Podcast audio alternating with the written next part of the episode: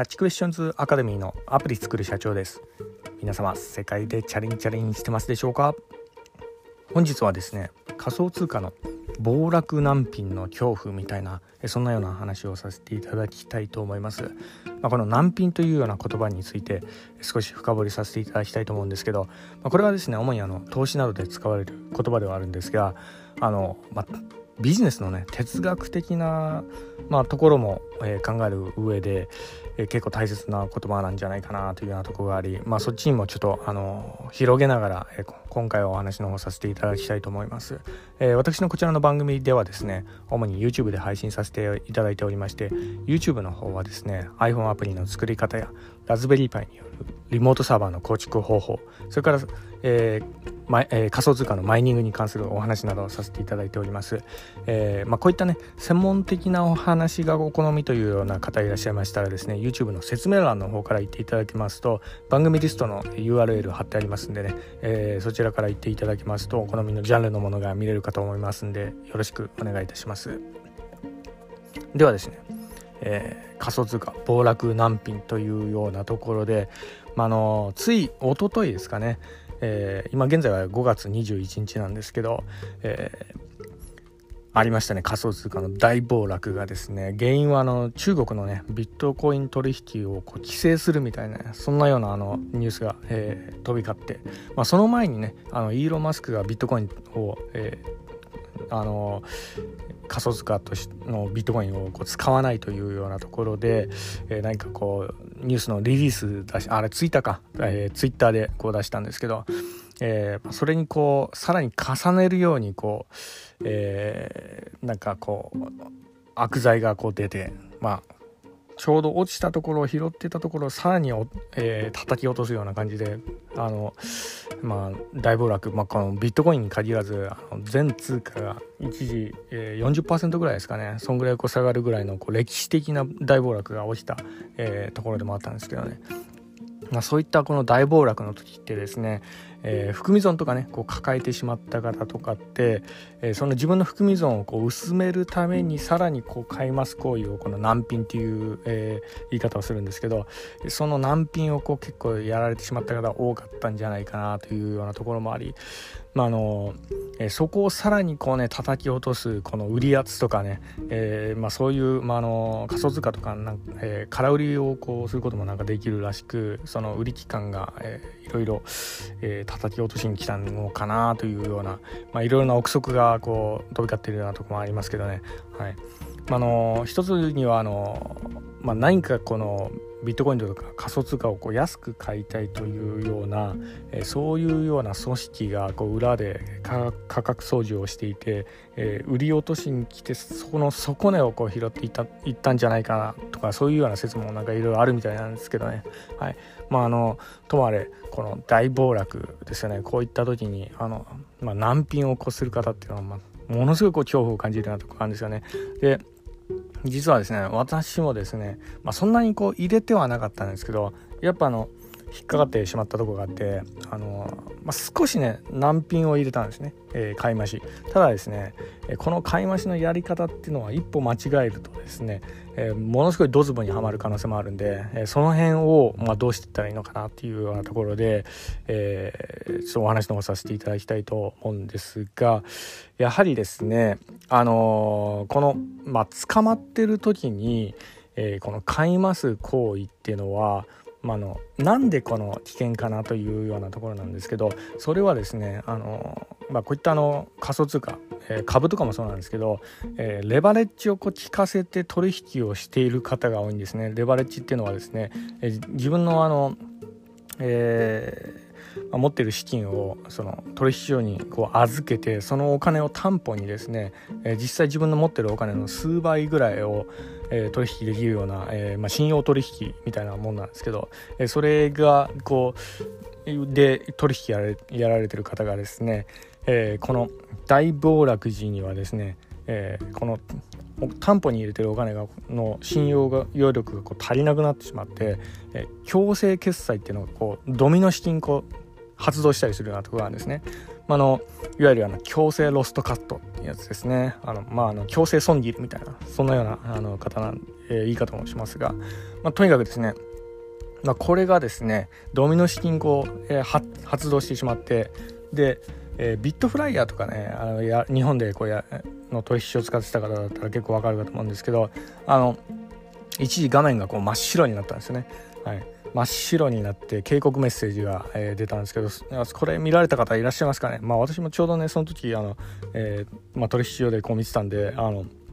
えこんな表示出るんだみたいな感じで見たんですけど真っ白い字の中に大量のロストカットが発生しています。現在メンテナンス中ですみたいなそんなようなメッセージが出てねこれもまあ歴史的だなみたいな感じしましたけどね、えー、やはりこんだけの40%近くのこう下落があるとあ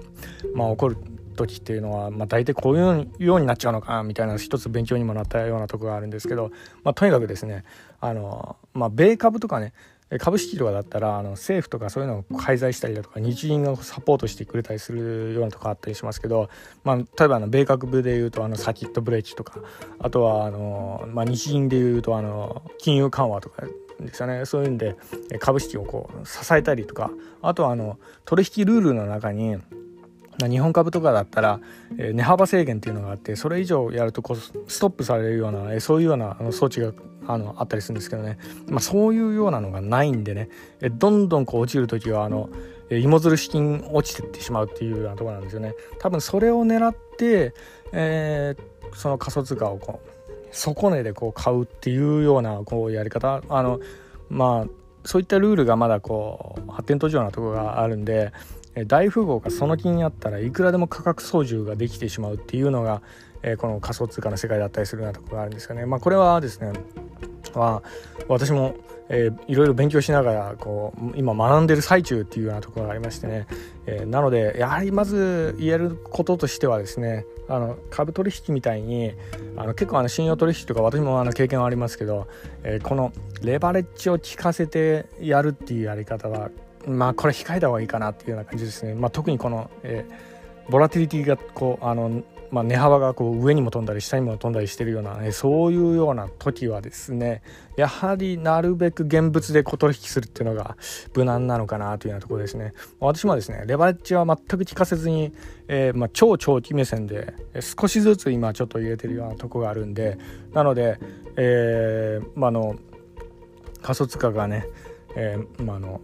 価格自体がゼロになっても、まあ、それは今預けてるお金がゼロで終わるわけなんですけどね。あの信用取引所があったら自分の持ち金よりこうねお衣装っていうようなところでマージンコールって言ったりするんですけどね。それによってあの、まあ、どんどんお金こう入れてくださいみたいなそういうようなあの、ね、設定になったりするようなとこもあるんでね、まあ、バイナンスとかだったらね強制ゼロになったら強制的にこうゼロあのロストカットさせられるみたいなそういうようなルールもありますけど、まあ、取引所自体ですからね。はい。まあ、とにかくですね、えー、この、えー、今のこの相場なんですけど、えー、今価格がねあの今5月21日なんですけどちょっとリバウンド気味にこう今戻ってるような最中なんですけど、まあ、このね瞬間にガツってこう入れるのは、まあ、果たしていいのかどうかっていうようなところなんですが、まあ、私としてはですねまだ少しちょっと早いんじゃないかなっていうような感じですね、まあ、どあの投資のね期間をどれくらいにこう設定するかっていうようなところも、えーまあ、一つこう重要なポイントになりますけど超長期で見るんだったら、まあ、の入れるにしてもほんの少しですよねほんの少しだけ投資していくっていうようなそういうようなやり方でやるのがいいんじゃないかなというようなところですね。で、えー、まだあのこのこんだけの、ね、大暴落が来た場合は、まあ、あの長期目線でいうとしばらくはこう過去トレンドになりそうなところもあるんで、まあ、その点も考えるとですねえー、特にあのグラフィックボードとかね購入して、まあ、私のこちらの番組ではですね、えー、最近あのマイニングにこうのに関するあのお話とかもあの YouTube の方でさせていただいておりましてそちらからあのグラフィックボードとか買って本格的にマイニングとかされてる方とかね そういう方とかいらっしゃるかもしれないですけどあのこのグラフィックボードとかの価格とかもね将来的に見るとえー、やっぱねどんどん下がっていってっちゃうのかなというような感じがあるんでねこの辺は少し、まあ、よくよくこう考えてからやれた方がよろしいかと思います、まあ、私の方はですねあのえー、Mac mini でねえマイニングをやるみたいなそういうような感じで、まあ、本当にねあの、えー、宝くじ程度の,、まあ、の本当にちょっぴりなお小遣いぐらいの、えー、を稼ぐみたいなそういうような目的であの YouTube の配信させていただいてるんで。でね Mac mini でやっていたんだとしたらあの Mac mini はですね、えー、マイニング以外にも他にもいっぱい活用方法ありますんでね、まあとまあ、あのそもそもなんですけど M1Mac mini とかねあのマイニングをするためにこう設計されたようなものでもありませんのでね、え、なのであの、えー、Mac mini でね、えー、仮想通貨でで稼げなくなったなっていうんだったらもうあの違う使い方で、あの映画とかねそういうのを見たりだとかあとは普通にねあの容量とかのバックアップとかねえそういうようなものにもこう使えたりするんでねそっちにもこう転用できるようなね、えー、ものをまあそういうような視点で、えー、かんあのーまあ、グラフィックボードとか買うんじゃなくてしばらくはねあの、まあ、マイニングの練習だと思ってね、えーまあ、Mac mini とかこの今持ってる手持ちのものでねあのやっていった方が多分いいんじゃないかなと思いますね。はい、で このね、えー、まあ難品最後になんですけど、えー、少しこう哲学っぽいような、えーまあ、考え方基本的なあのビジネスの考え方にもこうなるんですけど、まあ、投資の基本の基本でもあるこの難品なんですけど、え、どういうふうなスタイルがじゃあ一番いいのかっていうようなとこなんですけどやはりですね、えー、難品はねできるだけゆっくりやるってっていうようなところですね、まあ、これは投資以外にもそうだと思うんですけど、まあ、なぜかっていうとなんですけどあのまあ難品をこうやるとですね人間ってあの、え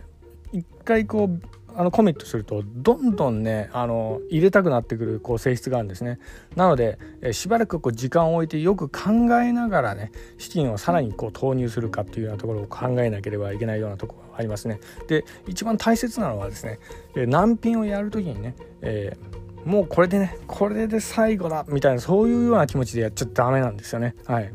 でまだまだ落ちるかもなっていうぐらい、えー、そんぐらいのことも予感でこうえー、しながら、えー、さらに落ちる場合もあるけど、まあ、ちょっとだけとりあえず入れてみようかっていうこれぐらいの姿勢でねやる、まあ、これが大事ですよね、まあ、あのあくまでも資金に余裕を持ってやるというようなところですね。カッツカツの状態で難品は絶対やっちゃいけないんでね、えー、それはあの、まあ、強制ローストカットの、餌食になる可能性もあるんでね、はい、